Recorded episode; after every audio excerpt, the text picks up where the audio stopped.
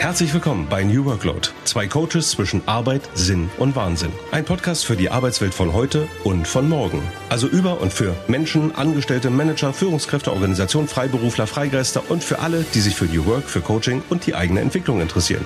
Wir wünschen aufregende Erkenntnisse, einen hohen Wirkungsgrad und gute Unterhaltung.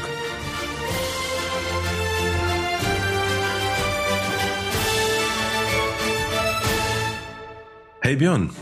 Hallo Daniel. Stell dir mal vor, du erlebst bei vollem Bewusstsein ein und denselben Tag immer und immer wieder.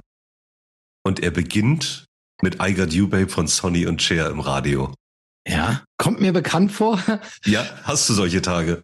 Nee, aber äh, erinnert mich an einen Film, den ich mal gesehen habe, der sehr gut ist. Ja, das, das stimmt. Und der passt aus unserer Sicht zum heutigen Thema, weil wir wollen heute über Veränderungen sprechen, über Widerstände sprechen.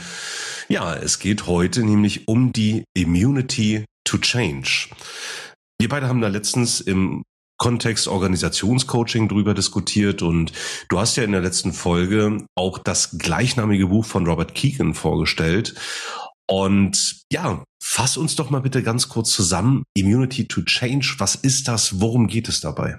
Ja, ich will mal gleich die Analogie aus dem Film aufgreifen, zu dem wir gleich noch ein bisschen mehr sagen werden.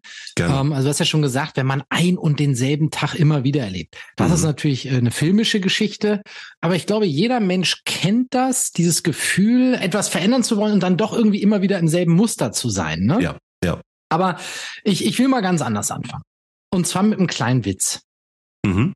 Stell dir mal vor, am Ufer eines Flusses sitzen 14 Frösche. Ja. Und von diesen 14 Fröschen beschließen jetzt drei, ins Wasser zu springen. Mhm. Wie viele Frösche sitzen dann noch an Land? Das ist eine Fangfrage. 14.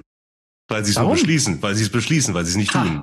Sie haben es beschlossen. Du hast es raus, genau, okay, okay, genau. Gut, Puh, Glück gehabt. Das ist der große Unterschied und das ist ähm, bei den Fröschen genauso wie bei uns, bei uns Menschen. Ne? Es ja. gibt einen großen Unterschied zwischen dem etwas zu beschließen zu tun und mhm. es tatsächlich zu tun. Und das kennen wir ja alle. Ja. Das kennen wir von bestimmten Vorsätzen, die wir haben. Das kennen wir aber auch von größeren Veränderungen, die wir haben. Mhm. Ähm, also ich nehme mal direkt ein Beispiel, was, ähm, was eben auch oft im Coaching vorkommt. Typisches Beispiel wäre so eine Führungskraft will mehr delegieren. Mhm auch um sich selbst zu entlasten äh, und so weiter. Und verfällt dann doch immer wieder oft in das Muster, alles an sich zu ziehen ähm, und mehr selber zu machen oder zu kontrollieren, als sie es sich eigentlich vorgenommen hat. Ja. Und ne, davon gibt es eine ganze Reihe von Beispielen, wo man halt sagt, ich will eigentlich wirklich was verändern, mhm. aber irgendwie mich dann trotzdem in meinem alten Muster immer wieder gefangen, vor allem wenn ich unter Druck gerate oder in Stresssituationen bin. Und dahinter steckt dieses Immunsystem. Ja, ein Immunsystem, was mich vor etwas schützt, aber auch gleichzeitig die Veränderung verhindert. Das ist ähm, die Metapher, die Robert Keegan und Lisa Leahy in dem Buch Immunity to Change dafür aufmachen. Und ähm, der Gedanke dahinter ist eben, dass wir bestimmte innere äh, Grundannahmen haben, die äh, verhindern, dass es bestimmte Wandelprozesse ganz einfach funktionieren. Mhm. Die konterkarieren quasi das, was wir eigentlich erreichen wollen. Mhm. Äh, und dahinter stecken eben widersprüchliche, oftmals eben versteckte und unbewusste innere Verpflichtungen, äh, die wir noch so haben, das Immunsystem. Und wo diese Wandelprozesse eben so gar nicht funktionieren, das äh, ist eben genau in dieser Geschichte, in diesem Film, äh, den wir jetzt schon so ein paar Mal äh, angekratzt haben. Weil welcher Film wäre besser geeignet, um über Veränderungen oder über Nichtveränderungen zu sprechen, als Groundhog Day, also zu Deutsch und täglich grüßt das Murmeltier. Jetzt hinkt natürlich so ein bisschen der Vergleich, weil der Protagonist, ja, Phil Connor, gespielt von Bill Murray in dem Film, ja von Anfang an nicht wirklich gewollt ist, eine Veränderung äh, vorzunehmen, aber er gerät halt immer wieder in denselben Trott. Und ich, ich fasse uns das mal ganz kurz zusammen oder anders gefragt, Björn, versuch doch mal Punxsutawney zu buchstabieren. Boah, Punxsutawney Phil, ja, ähm, Punxsutawney, ich versuch's mal. P-U-N-K? Nein, das ist schon falsch. Schon, es, ist, schon? es ist ein X. Es ist ein P-U-N-X-S-U-T-A-W-N-E-Y. Versuch das mal zu googeln. Also, es geht um die gleichnamige Stadt Punxsutawney in Philadelphia. Und äh, in dem Film spielt Bill Murray ja einen mürrischen, zynischen, arroganten TV-Wetteransager. So, und er muss jetzt mh, nach, äh, also in diesen, diese Kleinstadt Punxsutawney reisen. Und natürlich nervt ihn das, weil er so unspannend ist. Und ähm, er, er lässt halt permanent irgendwie seinem Zynismus und ähm, sein, seiner Arroganz freien Lauf, beleidigt Leute am laufenden Band, stößt jeden vor den Kopf und ähm, kann man eigentlich sagen, ist eigentlich ein, ein Arschloch so. Und er wacht dann am nächsten Tag auf, wieder wie am Vortag mit Sonny und Cher im Radio und äh, wundert sich schon. Ich glaube, er sagt sowas noch so sinngemäß, äh, Jungs, das ist die Aufnahme von, von gestern. Und äh, stellt dann aber plötzlich fest, hm, es ist nicht einfach nur ein Déjà-vu, sondern er ist in einer Zeitschleife gefangen. Und er erlebt diesen Tag, den Murmeltiertag in Punxsutawney, Philadelphia, immer und immer wieder. Und ja, die Parallele, die wir beide da festgestellt haben, ist, es gelingt einfach nicht, so ohne weiteres aus Mustern, aus äh, eingefahrenen Situationen auszubrechen. Ne? Im Film ist es nachher, ähm, gelingt ihm das ja, auf wundersame Art und Weise, weil er sich öffnet und weil er plötzlich Empathie entwickelt und wirklich mal darauf achtet oder wirklich mal auf seine Mitmenschen achtet und ja, seinen, seinen Zynismus und, und sein, ja, seine wirklich arrogante Art zu überwinden. Ja, so ist das im Film. Äh, insofern ist es da kein bewusster äh, Prozess von Anfang an, aber trotzdem die Parallele ist, ja, man ist im, im Trott. Ne? Äh, jetzt, jetzt gehen wir mal man, wieder. Man könnte so vielleicht sagen, man könnte vielleicht sagen, dass er unter Umständen verborgene innere Widerstände hat. Ja. Ein, ein verborgenes äh, Immunsystem, ähm, äh, das dazu führt, dass er sich immer wieder auf dieselbe Art und Weise seinen Mitmenschen gegenüber verhält. Also mhm. im Verhalten zeigt sich das ja. Mhm. Ähm, wir können nur mutmaßen, was das ist. Das kann natürlich nur jeder für sich selber äh, entdecken, wie man das aufdecken kann. Da kommen wir gleich nochmal zu. Aber man kann schon davon ausgehen, dass auch in ihm natürlich ein Bedürfnis dazu da ist, ähm, sich zu öffnen nach Nähe mhm. zu anderen Menschen, zum Beispiel zu dieser Frau Rita, aber auch zu äh, weiteren Personen und dieses Bedürfnis er aber nicht ausleben kann äh, im Verhalten, weil ihn scheinbar ein, ein anderes System steuert, das immer wieder dazu führt, dass er eben ein ein zynisches Verhalten an den Tag legt, die Menschen ablehnt. Ähm, ja, und das ist vermutlich auch eine Art Selbstschutz. Ne? Das mhm. ist so unsere Ferndiagnose äh, von vor dem Bildschirm. Ja. Und äh, in dem Film ist es wahrscheinlich so, dass der Leidensdruck einfach irgendwann so groß wird, dass das sozusagen von alleine diese Öffnung geschieht und dann Schritt für Schritt er sich immer mehr traut, auf die anderen Menschen zuzugehen. Ja, genau. Also im Film ist es natürlich so ein bisschen plakativer, äh, so, so ein bisschen wundersamer geschildert in, in dem Moment, wo er sich, sagen wir mal jetzt so ganz platt, zu einem besseren Menschen entwickelt, äh, vollzieht sich halt dieser, dieser Wandel und das Happy End kann sich entwickeln. Also die, die Zusammenkunft eben mit, mit Rita, äh, übrigens gespielt von Andy McDowell. Genau. Und das, das gelingt eben in dieser Geschichte. Aber dann, dann schwenken wir doch mal ganz kurz so in, in unsere Gegenwart, in, in unsere Realität und stellen uns einfach mal vor, ähm, ja, es gibt halt in Organisationen eben die Situation, Menschen stoßen äh, mit ihrem Verhalten oder in ihrer täglichen Arbeit auf immer wieder dieselben Widerstände und haben über die Zeit halt auch natürlich Verhaltensmuster etabliert, die sich verfestigt haben, die sich, die sich eingeschliffen haben. Und das Spannende ist ja tatsächlich in diesem, in diesem Konzept der Immunity to Change, ähm, dass man, dass man jetzt weniger davon ausgeht, ich muss jetzt versuchen, die Situation zu verändern oder Menschen zu verändern, andere Menschen zu verändern, die nicht so springen und funktionieren, wie ich das gerne hätte, jetzt mal aus einer Managementperspektive, sondern dass ich erstmal überhaupt versuche wahrzunehmen, welche konkurrierenden Bedürfnisse gibt es da eigentlich in mir? Also dieses Prinzip der Competing Commitments, wie es äh, Keegan, glaube ich, auch formuliert hat, da steckt ja ganz, ganz viel drin und das ist ja ein wahnsinnig spannender Perspektivwechsel. Also wirklich mal mhm. erstmal bei sich anzufangen, anzufangen und zu überlegen, welche Anteile in mir gibt es eigentlich, die unbewusst sind, die ich überhaupt erstmal freilegen muss, um zu erkennen, was hindert mich daran, hm. eine Situation so zu verändern, dass sie mir einfach, dass sie mir gut tut, ja, dass ich mich nicht mehr darüber ärgere oder dass auch das ganze Miteinander in Organisationen besser funktioniert. Genau, es geht so darum, so eine forscherische Haltung äh, gegenüber seinem eigenen möglichen verborgenen Widerständen, seinem eigenen Immunsystem einzunehmen und nicht darum, jetzt sofort irgendwas zu verändern. Ne? Und ja. über dieses Erforschen gelingt dann implizit auch Veränderungen unter Umständen. Na, da kommen wir gleich nochmal zu. Ja. Ich will vorher noch, noch mal sagen, es gibt natürlich Veränderungsanlässe, die kann ich auch ohne, dass ich an meiner, äh, an, an meinem Immunsystem arbeiten muss, äh, verändern. Wenn ich jetzt Englisch lernen will, weil ich noch kein Englisch kann, um mit ja, meinen englischen Geschäftspartner besser zu sprechen, dann erfordert das äh, jetzt vielleicht nicht einen, einen, einen Immunity to Change Ansatz, sondern dann muss ich halt technisch einfach Englisch lernen. Ja. Oder Projektmanagement oder sowas. Also es gibt viele Dinge, die kann ich also sozusagen auf einer fachlichen Ebene lernen. Und dann gibt's aber die Dinge, ne, ich kann jetzt einen Kurs delegieren machen und dann habe ich vielleicht die Skills und weiß, ne, äh, welche Aufgaben sollte ich vielleicht delegieren, welche nicht, äh, wie geht das äh, gut zu delegieren, Ziele festzuzurren, smart und so weiter. Mhm. Aber irgendwie gelingt es mir trotzdem nicht loszulassen äh, von den Aufgaben oder sowas. Und da merke ich dann, das ist der Unterschied, wo ich, ähm, wo ich eben einen anderen Ansatz vielleicht brauche. Ja. Das kann man dann sowohl fürs Individuum machen, als auch für Teams. Mhm. aber wir wollen erstmal aufs Individuum blicken vielleicht. Ich habe ähm, äh, ich hab im, im Harvard Business Review ein echt gutes Beispiel gefunden. Und zwar ist da die Rede von einem Manager John.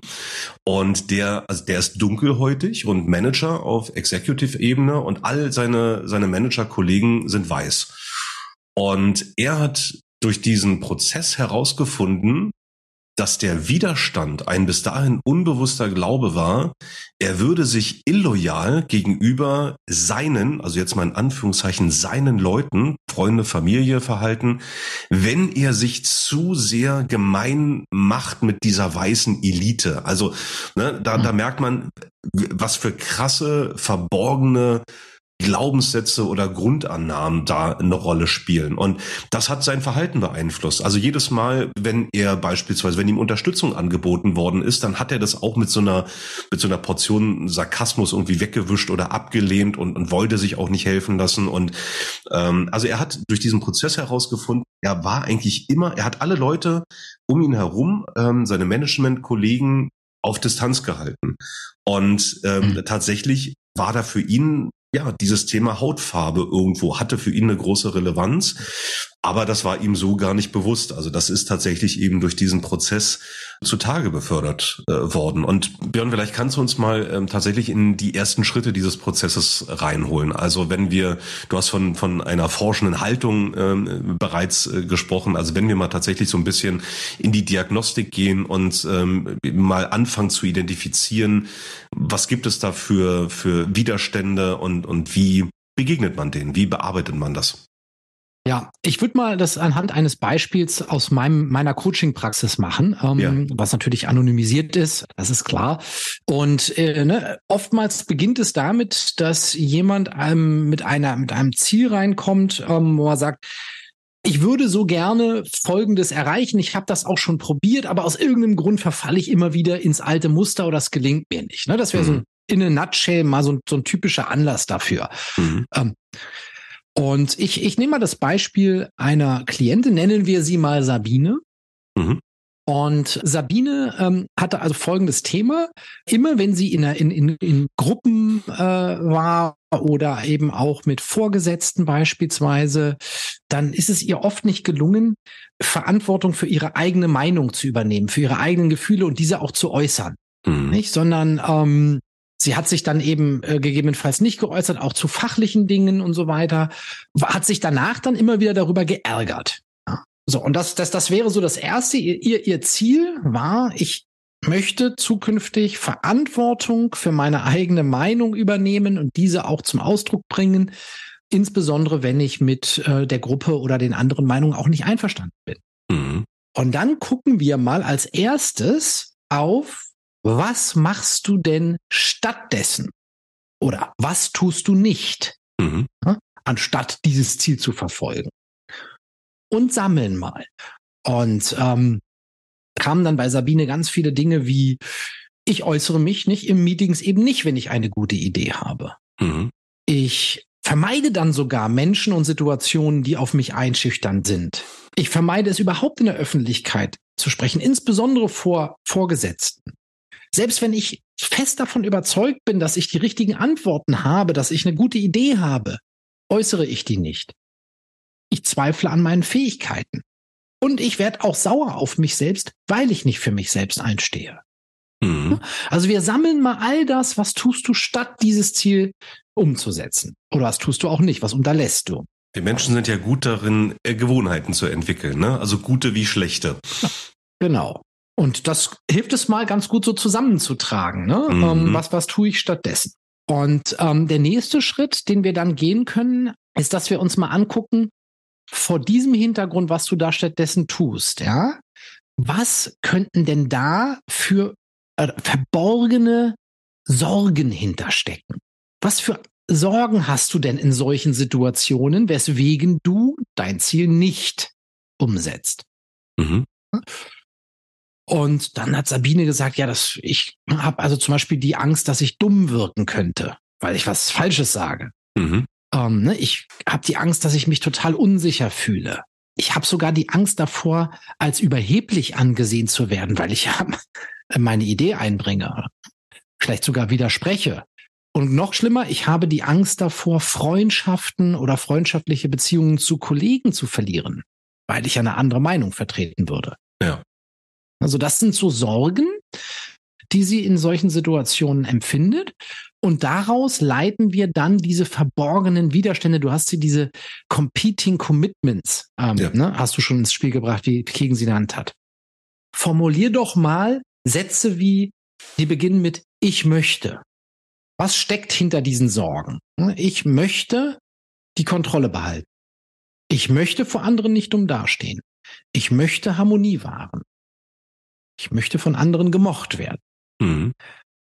Diese Sammlung sind dann die sogenannten verborgenen Widerstände, die Competing Commitments. Und diese verborgenen Widerstände machen das Verhalten, was sie stattdessen tut, was wir vorher gesammelt haben, total sinnvoll. Weil wenn mein Wunsch ist, nicht vor anderen dumm dazustehen, wenn mein Wunsch ist, immer die Kontrolle zu behalten, wenn mein Wunsch ist, in keinem Fall die Beziehungen aufs Spiel zu setzen, ja, dann ist es auch total logisch, dass ich meine Meinung nicht äußere, weil das ist ja ein Risiko dafür. Genau. Und so weiter. Weil ich bringe, in dem Moment bringe ich mehr Energie auf, um dieses Competing Commitment quasi zu erfüllen oder dem gerecht zu werden, als die Situation nachhaltig zu ändern ich stecke einfach viel mehr Energie in diese Vermeidungstaktik. Ja, also es ist, ne, diese Hidden ähm, Competing Commitments sind mir ja auch oft nicht bewusst. Ne? Das sind ja genau.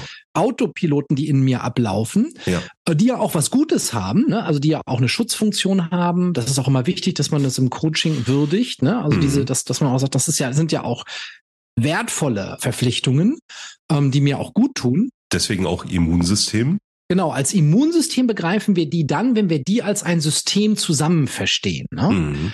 Ähm, das ist dann das Immunsystem und das ist eben auch so dieser, äh, ich finde, die haben da so eine ganz tolle Metapher für. Ich habe einen Fuß auf der Bremse und einen Fuß auf dem Gas. Auf dem Gas ist das Ziel, was Sabine hatte. Ich will für mich einstehen. Ja. Und auf der Bremse steht eben, stehen eben diese verborgenen Widerstände, die sagen, ich möchte aber um alles in der Welt die Kontrolle behalten. Ich möchte äh, die Beziehungen wahren. Ich möchte ähm, ne, mich sicher fühlen. Und deswegen gelingt auch ihre Veränderung eben nicht so einfach, weil diese verborgenen Widerstände da sind und stark sind. Also deswegen erstmal bewusst machen, überhaupt erstmal bewusst machen, dass ein Fuß auf der Bremse steht. Genau. Ne, also das ist eben, du sagst das bewusst mal, weil es ist eben oft, viele dieser Dinge sind, sind Menschen oft erstmal unbewusst. Und allein durch das Hervorarbeiten geschieht ja schon äh, etwas. Ich, jetzt kann ich drauf gucken. Aha. Mhm. Und jetzt haben wir gerade schon gesagt, wenn ich die jetzt alle zusammenfasse zu einer Art Immunsystem, zu meinen Grundannahmen, jetzt könnte ich mir die Frage stellen, diese ganzen verborgenen Widerstände, ich die mal alle so zusammen betrachte,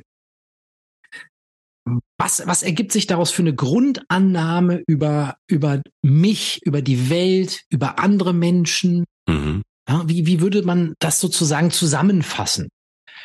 Und da hat die Sabine ähm, zum Beispiel sowas zum Ausdruck gebracht wie, ich gehe davon aus, dass wenn ich die Harmonie mit den Menschen um mich herum nicht aufrechterhalte, sie mich verlassen oder ablehnen werden. Mhm. Wäre so eine Grundannahme, die in, die in ihr steckt, wo sagt, ja, offensichtlich glaube ich da dran. Und davon kann man natürlich auch noch ein paar weitere auch rausarbeiten. Wir haben das vorhin schon kurz besprochen. Wenn wir dieses Bild mal geschaffen haben, dann ist also alleine, dass wir das geschaffen haben, ist schon ein Stück von Türöffner in Richtung Entwicklung. Jetzt kann ich bewusst drauf gucken mit einer forscherischen Haltung und erstmal sagen, aha, das ist offensichtlich der Fuß auf der Bremse. Mhm. Jetzt, jetzt ist es oft so, das erlebe ich im Coaching, dass Leute sagen, so, wie komme ich jetzt in die Veränderung? Wie schaffe ich es jetzt, das auszubremsen, um, um meinem Ziel Vollgas geben zu können? Und da gilt erstmal, um, Moment, mhm. Ruhe. Der Ansatz beim Immunity to Change ist nicht jetzt irgendwie mechanisch was zu verändern zu wollen sofort, sondern im Grunde eine Erkundung, ein Testen der Grundannahmen und der Competing Commitments im mhm. Alltag. Also sie mal im Alltag zu beobachten, wie sie mich im Griff haben. Zu gucken, mhm. wann kommt dieses Hidden Competing Commitment und sagt, ah, du darfst das jetzt nicht sagen, denn, oh, du hast Angst, dass die Beziehung beschädigt wird. Da mal darauf zu achten, wie das im, im Alltag so wirkt. Und dann vielleicht ganz kleine Tests einzubauen, in denen ich diese mal challenge. Indem ich zum Beispiel mal mir bewusst vor, versuche vorzunehmen, an welcher kleinen Stelle könnte ich denn jetzt mal meine Meinung äußern, wenn sie von der Gruppe abweicht. Und dann gucke ich mal, was dann passiert. Mir, mir dann bewusst danach Zeit zu nehmen, zu reflektieren, wie war das für mich? Was ist tatsächlich auch passiert mit den anderen Menschen? Ne? Also ich teste das mal so, wie so Hypothesentest. Und deswegen finde ich dieses Forscherische auch so schön. Mhm. Und gucke mal, ohne die Absicht zu haben, jetzt sofort etwas grundlegend verändern zu wollen. Und wenn ich dann merke, huh, okay, ich habe meine Meinung geäußert und die Leute mögen mich irgendwie immer noch. Da helfen so ganz banale Dinge wie ich, ich schreibe mir das einfach mal auf. Ich mache mir einfach mal zwischendurch im Alltag Notizen. Also wenn ich das irgendwie so feststelle, ähm, in einem Meeting, nach einem Meeting, ähm, jetzt um, um konkreten Fall von, von Sabine zu bleiben, einfach mal kurz, kurz aufschreiben, so ein bisschen, äh, so, so ein, ja, vielleicht so ein kleines äh, Journal führen und damit man das auch mal für sich sichtbar macht. Da reichen Stift und Zettel. Und es ist ganz wichtig, dieses Aufschreiben. Ne? Das mhm. ist, finde ich, einen wichtigen Hinweis. Auch wenn es um das Testen dann geht, dass man da wirklich eine kleine Happen umsetzbare Tests für sich formuliert und sich dann auch bewusst danach nochmal die Zeit nimmt, das zu reflektieren. Es geht mhm. nicht um den Test selber alleine, sondern es geht auch insbesondere darum, darüber nachzudenken und nachzuspüren, wie war das? Mhm. Und durch dieses Aufdecken dadurch geschieht Entwicklung. Das ist der Grundgedanke in diesem Beispiel. Und ich würde gerne noch mal eine kleine, kleine Brücke bauen zu unserem Film. Ja. Wir haben das konstruiert, das wissen wir, ja, aber es macht ja auch ein bisschen Spaß. Ne? Gehört dazu. Ähm, also, erstmal, ich kann nur jedem empfehlen, guckt diesen Film, der ist genial. Absolut. Äh, und es kommt, du hast es vorhin gesagt, in der Mitte so dieser Punkt, wo er sich das erste Mal gegenüber seiner Kollegin äh, Rita, die äh, er ja auch ein bisschen mag, das mhm. erste Mal anfängt, ein Stück zu öffnen. Ein ganz kleines Stückchen. Da, da merkt er, er wird also auch nicht abgelehnt dafür. Ich glaube, das, da sieht man so diese Türöffner, dass er danach beginnt, immer mehr sich gegenüber anderen Menschen zu öffnen und das Feedback bekommt oder erlebt, oh, nicht, das gibt mir auch was zurück. Die Menschen reagieren positiv auf mich und äh, das dadurch kommt das wie so ein Schneeball zustande, dass das immer mehr wird und die Entwicklung geschieht. Ja. Und das finde ich irgendwie so schön, deswegen die Analogie hierzu, auch wenn das natürlich kein Immunity-to-Change-Prozess war dort, aber man sieht, wie das so Schritt für Schritt geschieht. Ja, weil das Interessante ist ja in dem Film, der, der Tag ist immer derselbe und alle Menschen um ihn herum machen immer dasselbe, was sie halt an diesem Tag halt eben machen. Ja, also dieselben Dialoge, dieselben Handlungsabläufe, aber er entwickelt sich. Also er lernt, also am Anfang gibt's ja diese Szene, wo er dann in so einem Diner sitzt und ähm, sich alles reinstopft, was, was irgendwie geht, weil es ja keine Konsequenzen hat. Also er frisst Süßkram ohne Ende.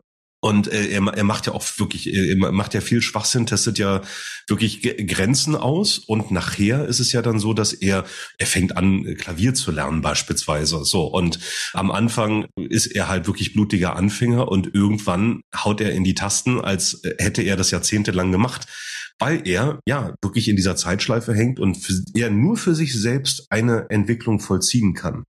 Und das ist tatsächlich so der Punkt, den du, den du angesprochen hast. Man merkt irgendwann, okay, er, er macht das aus einer aus einer gewissen Leidenschaft heraus. Nicht nur so, so, so extrem opportunistisch zweckgebunden, ja, so wie er am Anfang genau. versucht, einfach nur seine, seine Kollegin irgendwie rumzukriegen, ähm, sondern irgendwann stellt er für sich fest, oh, da gibt's ja noch mehr im Leben, da gibt's ja noch mehr Dinge, die, ja, die mir irgendwie Freude bereiten, so, ne, das ist, das ist zumindest so dieser, dieser, auch dieser Wendepunkt ja. in dem, in dem Film. Und ich finde, der, der, ein zentraler Aspekt dabei ist das Zwischenmenschliche. Du hast es, glaube ich, am Anfang schon mal gesagt. Mhm. Ähm, diese Form von Entwicklung bei Immun im Immunity to Change Kontext ist immer eine, die in sozialen Beziehungen stattfindet. Ja, absolut. Das hat immer was mit anderen Menschen zu tun, meinem Verhalten, meine Interaktion mit anderen Menschen. Und das ist auch das, was in dem Film, finde ich, so schön ist. In dem Moment, wo er anfängt, die Beziehungen zu anderen Menschen zu verändern, die Art und Weise, wie er sich denen gegenüber verhält, ja. Ver verändert sich auch das Verhalten dieser Menschen ihm gegenüber und, das, ne, und dadurch entsteht die Entwicklung. Das ist also ein hochgradig sozialer Prozess. Ja, und das Spannende ist, es, es findet, auch wenn es nicht immer offensichtlich und explizit eine soziale Interaktion gibt, es findet in den Köpfen der Menschen statt. Es findet in unseren Köpfen ja. statt. Weil, ob, also um, um mein John-Beispiel aufzugreifen, er hat eine Grundannahme darüber, wie Menschen, die auch dunkler Hautfarbe sind, also seine Familie, seine Freunde, darauf reagieren könnten, wenn er sich zu sehr eben mit seinen weißen Kollegen irgendwie beschäftigt und anfreundet. Und genauso ist es bei der Sabine. Sabine trifft eine, eine Grund Grundannahme darüber, was passieren könnte, wenn sie sich so und so verhält. Also das ist passiert erstmal alles eben in den jeweiligen Köpfen, ja, und wir spielen das durch. Wir fangen an, uns Konsequenzen zurecht zu katastrophisieren, ohne dass überhaupt wirklich eine tatsächliche soziale Interaktion stattgefunden hat. Also beides spielt da eine Rolle. Die Innenwelt als auch tatsächlich das, was in zwischenmenschlicher Interaktion effektiv passiert. Ja, jetzt haben wir uns das angeschaut äh, auf individueller Ebene. Mhm. Ich habe vorhin schon gesagt, das Ganze kann auch auf kollektiver Ebene genutzt werden. Also beispielsweise für Teams. Da geht's dann um kollektive Ziele und kollektive verborgene Widerstände und kollektive Grundannahmen. Wir kommen da sehr äh, nah auch ans Kulturthema ran. Mhm. Also da geht's darum, was, was versuchen wir eigentlich als Team zu verändern und es gelingt uns nicht. Und dann können wir denselben Prozess durchgehen, den wir gerade für Individuen beschrieben haben, nur eben auf der Teamebene, auf der kollektiven Ebene. Was tun wir stattdessen? Was unterlassen wir? Welche kollektiven verborgenen Verpflichtungen haben wir? Welche Sorgen haben wir als Gruppe? Und was nehmen wir daraus für kollektive Grundannahmen mit? Mhm. Derselbe Prozess nochmal für Teams. Ja, und daraus kann man, also man kann sich an der Stelle schon gut vorstellen, dass es dafür natürlich auch bestimmte Rahmenbedingungen geben muss. Ne? Also dass man, dass man tatsächlich einen, ich nenne das jetzt mal so, tatsächlich auch sicheren Raum äh, innerhalb eines Teams schafft, in dem es gelingt, sich darüber auszutauschen. Weil es geht ja im Idealfall da, darum, die Zusammenarbeit zu verbessern, die von mir aus auch die Produktivität zu erhöhen. Aber nicht darum zu sagen, ah, okay, du machst da einen Fehler Fehler und und äh, das das müssen wir jetzt mal irgendwie ausmerzen, sondern äh, viel mehr so eine. Du hast gerade das Kulturthema angesprochen, wirklich eine eine offene ähm, Kommunikationskultur, auch eine wertschätzende Kommunikationskultur zu etablieren, in der das überhaupt möglich ist. Ne? Also kann man sich gut vorstellen, dass dazu erstmal gewisse Rahmenbedingungen ja. geschaffen werden muss, ähm, damit so ein Prozess im im Team eben gelingt, weil naja hat ja auch und das das ist ja auch Coaching immanent, das hat ja dann immer was zu tun mit sich öffnen äh, und natürlich eben auch ein gewisses Vertrauen ähm, äh, zu gewinnen. Aber oftmals lohnt sich das. Deswegen ist auch eine Empfehlung von den Autoren dieses Konzeptes, das kann ich aus meiner eigenen Erfahrung unterstreichen, bevor ich mit Teams arbeite, den Prozess mit Individuen zu machen.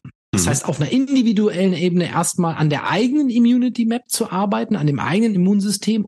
Und wenn ich diese Erfahrungen schon gemacht habe, dann können wir auch auf einer kollektiven Ebene viel besser dran arbeiten. Genau, also dann soll es das, dann soll es das heute an der Stelle zur Immunity to Change sein. Wie immer nehmen wir die Vogelperspektive ein und, und schauen mal eben so in der, in der Gesamtschau auf so ein, ein Thema drauf. Äh, wir sind uns mal wieder einig, wir könnten noch stundenlang weiter über Robert Keegan, Lisa Leahy und natürlich auch über Bill Murray und täglich grüßt das Murmeltier sprechen. Aber genau, das, das jetzt einfach mal so als Anregung. Ähm, natürlich könnt ihr, äh, liebe Hörerinnen und Hörer, zu diesem, auch zu diesem Thema äh, mit uns direkt in Kontakt treten, wenn ihr möchtet. Ähm, aber zuvor möchte ich noch, weil wir uns ja ähm, äh, regelmäßig auch gerne äh, Bücher, Lesenswertes, auch Sehens- und Hörenswertes empfehlen, äh, möchte ich noch mal auf ein Buch hinweisen, endlich wieder konzentriert arbeiten, heißt dieses Buch von Vera Starker und Matthias Schneider. Und der Untertitel ist Wertschöpfung im digitalen Zeitalter wirklich, wirklich neu denken. Finde ich schön und das zweite wirklich ist dann auch unterstrichen, ähm, weil auch, auch hier sind wir wieder bei dem Thema Veränderung. Ne? Also man versucht etwas zu verändern, aber es gelingt vielleicht nicht beim ersten Mal. Es dauert einfach, einfach seine Zeit, bis Gewohnheiten oder auch schlechte Angewohnheiten abgelegt werden, aufgebrochen werden. Also, worum geht es in dem Buch? Es ist eigentlich mehr so ein, so ein dickes, dickes Heft. Ähm, wo es um Arbeitsorganisation geht, wo es darum geht, wie man Meetings effektiver und, und angenehmer gestaltet, so dass Meetings nicht mehr diese Produktivitätskiller sind, welche, welche Guidelines sich da empfehlen, ähm, was beispielsweise auch Führungskräfte brauchen, um endlich wieder konzentriert arbeiten zu können. Und äh, das Kulturthema wird darin aufgegriffen, also welche kulturellen Rahmenbedingungen müssen geschaffen werden, bis hin zu Tools, mit denen man einfach äh, konzentrierter, effektiver arbeiten kann. Es gibt äh, eine Kurzzusammenfassung, fünf Schritte in Sachen Getting Things Done. Äh, es wird über das Eisenhower-Prinzip äh, gesprochen, Kommunikationsregeln, Tipps in Sachen Selbstorganisation und ja, verschiedene Checklisten, die einem einfach helfen, konzentrierter, fokussierter durch den Arbeitsalltag zu kommen. Also, ich bin noch nicht durch. Ich habe angefangen, bin davon hellauf begeistert, weil ich glaube, gerade in unserer extrem schnelllebigen, digitalisierten Zeit brauchen wir leider Gottes, aber wir brauchen es offensichtlich immer wieder solche Leitfäden, die uns helfen, wieder mehr Fokus, mehr Konzentration zu bekommen. Worauf ich noch hinweisen möchte, was ich sehr empfehlen kann, die Zeitschrift Brand 1 arbeitet mit Vera Starker zusammen und es gibt äh, Deep Sessions von der von der Brand 1, wo sowas dann in einstündigen Webinarformaten ähm, äh, thematisiert wird. Jetzt sind äh, ausgerechnet die Sessions mit Vera Starker bereits ausgebucht jetzt im, im Mai, aber ich kann nur jedem empf empfehlen, da mal Augen und Ohren offen zu halten, also einfach mal auf die Brand 1 Homepage zu gehen und äh, dort nach diesen Deep Sessions zu schauen. Ich kann das das auch gerne in den Shownotes verlinken. Und ähm, ja, an solchen Inputs, ähm, in dem Fall tatsächlich direkt von der Autorin, gibt aber auch Deep Sessions zu anderen Themen. Da einfach mal drauf zu achten. Ich habe da immer wieder viel mitgenommen und kann die einfach wärmstens empfehlen. Ist auch preislich alles vertretbar, äh, um sich dort anzumelden. Einfach mal bei der Band 1 vorbeischauen. Klasse, ja, klingt total spannend. Vielen Dank für den Tipp. Sehr gerne. Ja, also dann haben wir, glaube ich, für heute ein Schleifchen dran an der heutigen Folge. Wie schon angedeutet, wenn ihr euch mit uns austauschen wollt, wenn ihr über Veränderungen, Nichtveränderungen, Glaubenssätze und Immunitäten mit uns sprechen wollt, dann schreibt uns an engage at newworkload.de.